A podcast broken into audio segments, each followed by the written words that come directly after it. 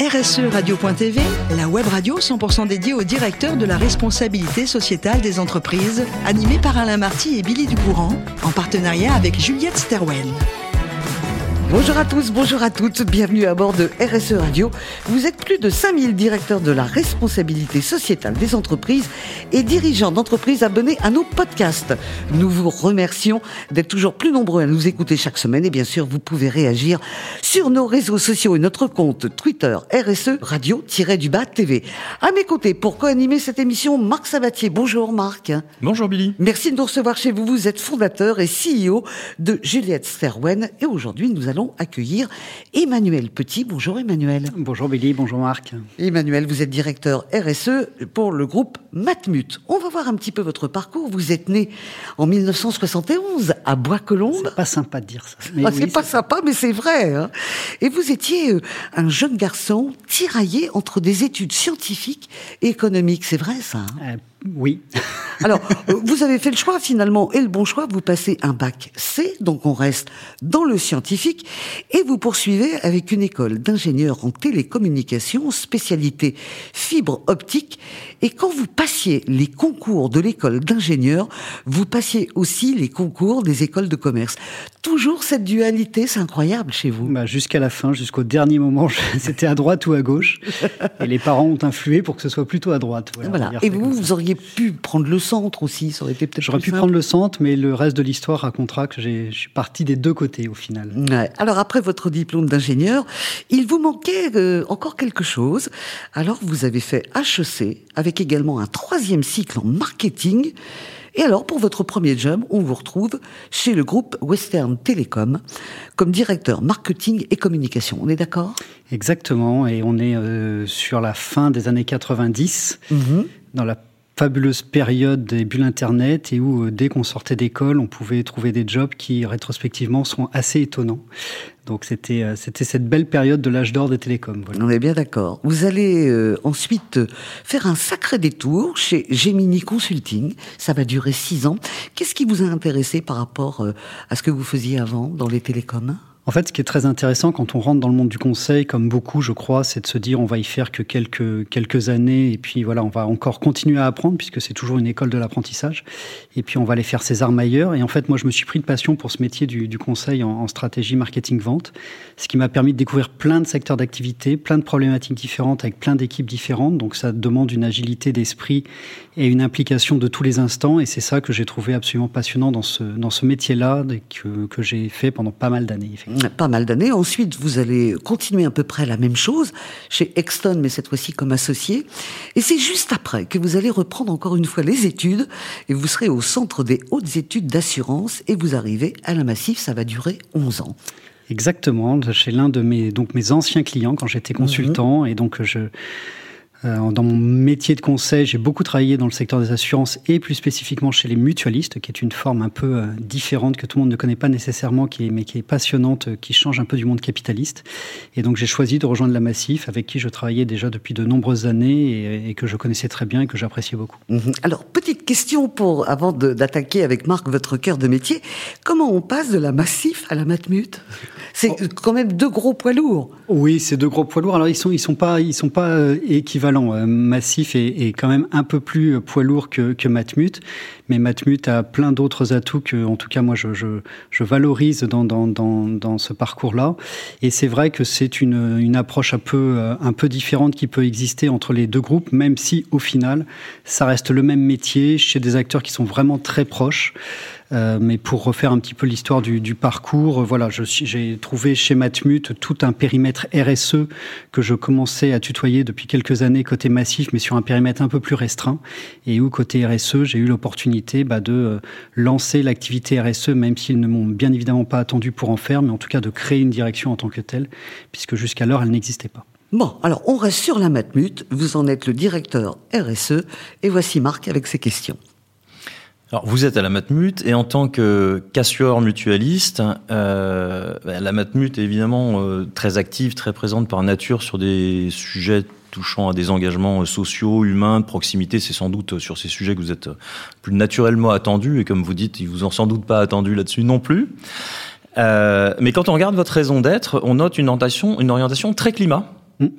Euh, agir en faveur d'une société plus solidaire, plus inclusive et plus active face au changement climatique. Je voulais donc euh, plutôt orienter mes questions sur ce thème-là, qui est plus difficile à aller chercher pour un acteur de l'assurance, euh, parce que même s'il faut bien sûr faire sa part en interne, euh, c'est pas là que sont les plus gros les, plus gros impacts. Donc, j'ai envie de vous, vous poser la question, vous demander par exemple comment vous pouvez influer sur la réduction de l'impact climatique des transports puisque vous assurez beaucoup de voitures et d'automobilistes.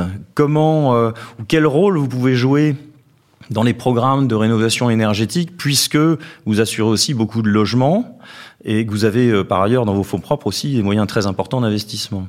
Et puis, comment vous fléchez justement ces investissements euh, peut-être d'ailleurs aussi ceux de vos sociétaires qui investissent dans vos, produits vers des projets de nature à contribuer à réduire les gaz à effet de serre et économiser la ressource? Vaste question. Trois questions en fait en réalité. Alors j'ai combien de temps? Euh, Non non mais vous avez vous avez raison. Ce sont des, des sujets qui sont euh, majeurs chez nous, mais chez tous les assureurs. Euh, parce qu'il ne faut pas croire que le, parce qu'on est assureur, le climat nous éloigne. Bien au contraire, il nous est très très proche, puisque par définition, dans notre ce qu'on appelle notre charge sinistre, c'est-à-dire tout l'argent que nous mettons au profit du, du, remboursement des sinistres que peuvent avoir nos, nos sociétaires, puisque quand nous sommes mutualistes, nous ne parlons pas de clients, mais de sociétaires, puisqu'ils détiennent par leur droit de vote une part de, capital, en tout cas de gouvernance de l'entreprise.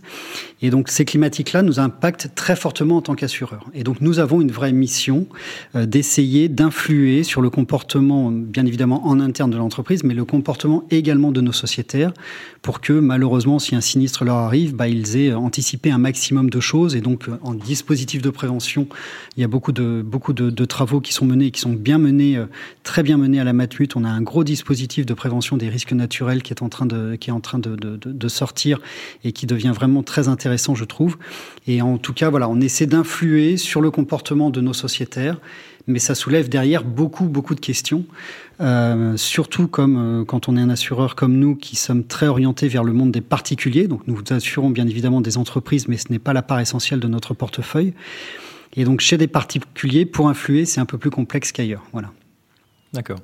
Et euh, du coup, par exemple, si je reprends mon sujet sur les investissements, comment est-ce que vous arrivez à, les, à influencer euh, justement l'investissement dans, je sais pas, des produits d'épargne, par mmh. exemple, de vos euh, sociétaires vers, on va dire, des investissements plus verts ou plus vertueux, on va dire, ou, ou, ou, alors Bon, déjà, je vais me contenter de cette question-là parce qu'il y, y, a de quoi faire, à mon avis. Il y a de quoi faire. Non, non, mais il y a, y a, beaucoup de choses qui sont qui sont travaillées à travers l'investissement et, et, nous sommes un acteur qui, euh, bien avant mon arrivée, a beaucoup déjà travaillé l'investissement socialement responsable.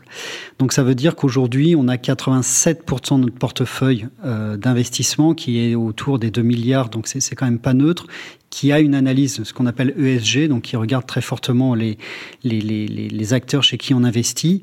Et nous sommes à ce titre-là l'un des meilleurs, euh, je dirais, sur la place autour de, de ces thématiques-là. Donc oui, nos investissements sont socialement bien, bien euh, euh, orienté, on va dire. Donc on investit soit sur tout ce qui va toucher autour de l'environnement, soit tout ce qui va toucher autour du social. Voilà, ce sont les deux grands axes sur lesquels nous travaillons, avec derrière une multitude d'acteurs, bien évidemment, que nous finançons, dont je ne vais pas vous faire la liste à la, à la Prévert, parce que ce serait un peu trop long. Mais en tout cas, nous sommes très engagés sur ce, sur ce domaine-là. Et aujourd'hui, euh, je, je, voilà, je suis plutôt fier, vraiment très fier de tout ce qui est fait côté Matmut. C'est jamais assez, donc on peut aller beaucoup plus loin. Mais malgré tout, euh, quand on se compare, on peut être très très fier du chemin qui est parcouru parce que euh, euh, quand on est mutualiste, bah, on a par définition et de manière intrinsèque un certain nombre de valeurs, une ADN qui a été créée déjà autour de, la société.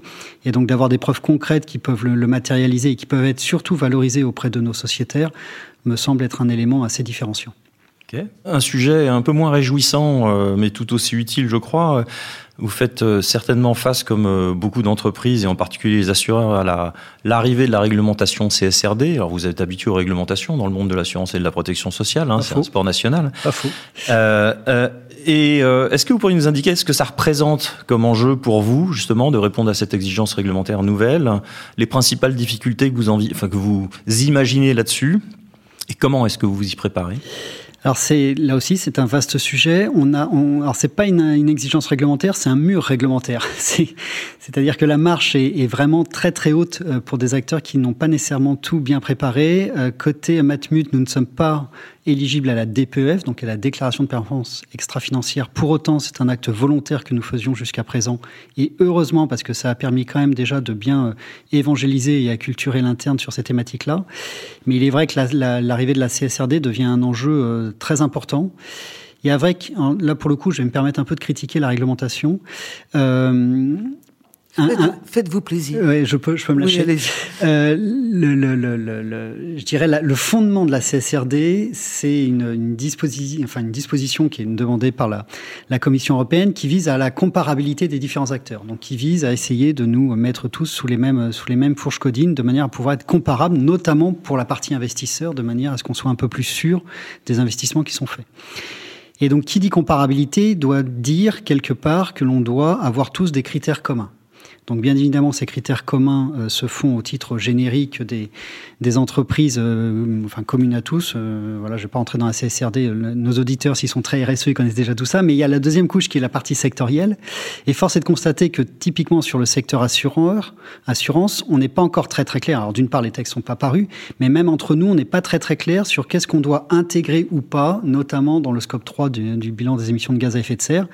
Ce qui fait qu'au final, la comparabilité, je ne sais pas bien ce qu'elle va donner les premières années. Donc, je comprends qu'on rentre dans un processus et c'est très bien qu'on y rentre. Mais quand on va expliquer à l'interne qu'il faut essayer d'aller recueillir des données dont on n'est pas sûr au final que ce sera vraiment celles-ci qui vont être retenues, mmh. mais qu'il va falloir les suivre dans le temps, qu'il va falloir qu'elles soient à un moment donné auditables, donc mettre des systèmes d'information qui vont nous permettre d'avoir de la traçabilité, bah, fort est de constater que pour aller chercher des investissements sur des choses qui sont pas sûres, qui évoluent tout le temps, où on n'utilise que du conditionnel, c'est pas très simple. Donc, euh, donc cet aspect réglementaire pour moi est un élément euh, assez aujourd'hui d'actualité, hein, bien évidemment comme tous, mais que je trouve, alors que je trouve utile, c'est très, il y a beaucoup de dualité dans ce que je dis, mais c'est très utile d'un côté, mais d'un autre côté, ça nous éloigne de notre, de ce qu'on doit faire. C'est-à-dire que on, on, dépense une énergie de fou à, à, à, à, respecter cette réglementation. Quand je dis une énergie de fou, c'est une énergie financière, une énergie bien évidemment d'équipe, de projet, etc. Et au final, il peut y avoir la, la, difficulté qu'on se contente d'avoir coché une case. C'est-à-dire que pour toute la mobilisation qu'on met en interne, les gens vont remplir des cases, mais on perd un peu le sens de pourquoi on remplit ces cases. Et donc, je comprends qu'il faille rentrer dedans, donc euh, faisons cet exercice-là, mais ne perdons pas le sens de pourquoi est-ce qu'on doit remplir ces cases et quelle est la finalité et à quoi on contribue. Très clair. Merci Marc, il a été très clair. Hein Parfaitement clair. C'est définitif, c'est scellé, et j'ai vu beaucoup de têtes hocher en disant je suis d'accord avec lui. Mon cher Emmanuel, en dehors de ce, ce, travail, vous êtes un passionné de, de, sport, vous avez fait du handball pendant des années, mmh. et un truc incroyable, vous aimez tous les sports, et vous m'avez dit je pourrais tous les regarder. Oui, alors ça c'est un peu pervers, mais oui, oui, effectivement, euh, on peut se retrouver devant du, du, du, snow, du, du bah, j'ai perdu snooker. du snooker, merci beaucoup, mmh. du snooker ou même des compétitions de fléchettes, voilà les choses les plus les plus euh, les plus ringardes qui puissent exister, mais qui sont très drôles à regarder et que j'invite tout le monde à faire. Mais oui, effectivement, j'aime bien le sport. J'ai la chance d'avoir trois garçons, donc on est une famille assez sportive, euh, euh, voilà, et donc du coup, ça me prend pas mal de temps à côté. Effectivement. Bah oui, mais ça fait du bien. Ça fait du bien et ça évacue. Et on évacue les réglementations aussi. On évacue les réglementations, on évacue aussi un petit peu le Covid et, et nos visios qui nous scotchent derrière derrière mmh. nos ordinateurs. Et donc, j'invite tout le monde, pas nécessairement à faire du sport, mais au moins une activité physique. Écoutez, et, à, et, à, prendre les escaliers. Avec Marc, on va faire des, des jeux de fléchettes. C'est bien on ça. s'y met. On s'y met. Avec un petit verre à la main. Merci beaucoup. Merci à vous. Emmanuel. Merci pour votre invitation. Merci Marc de nous avoir reçus. C'est la fin de ce numéro de RSE Radio. Retrouvez toute notre actualité sur nos comptes Twitter et LinkedIn. On se donne rendez-vous mardi prochain à 14h précise pour une nouvelle émission. De la semaine de RSE Radio, une production B2B Radio.tv en partenariat avec Juliette Stawen.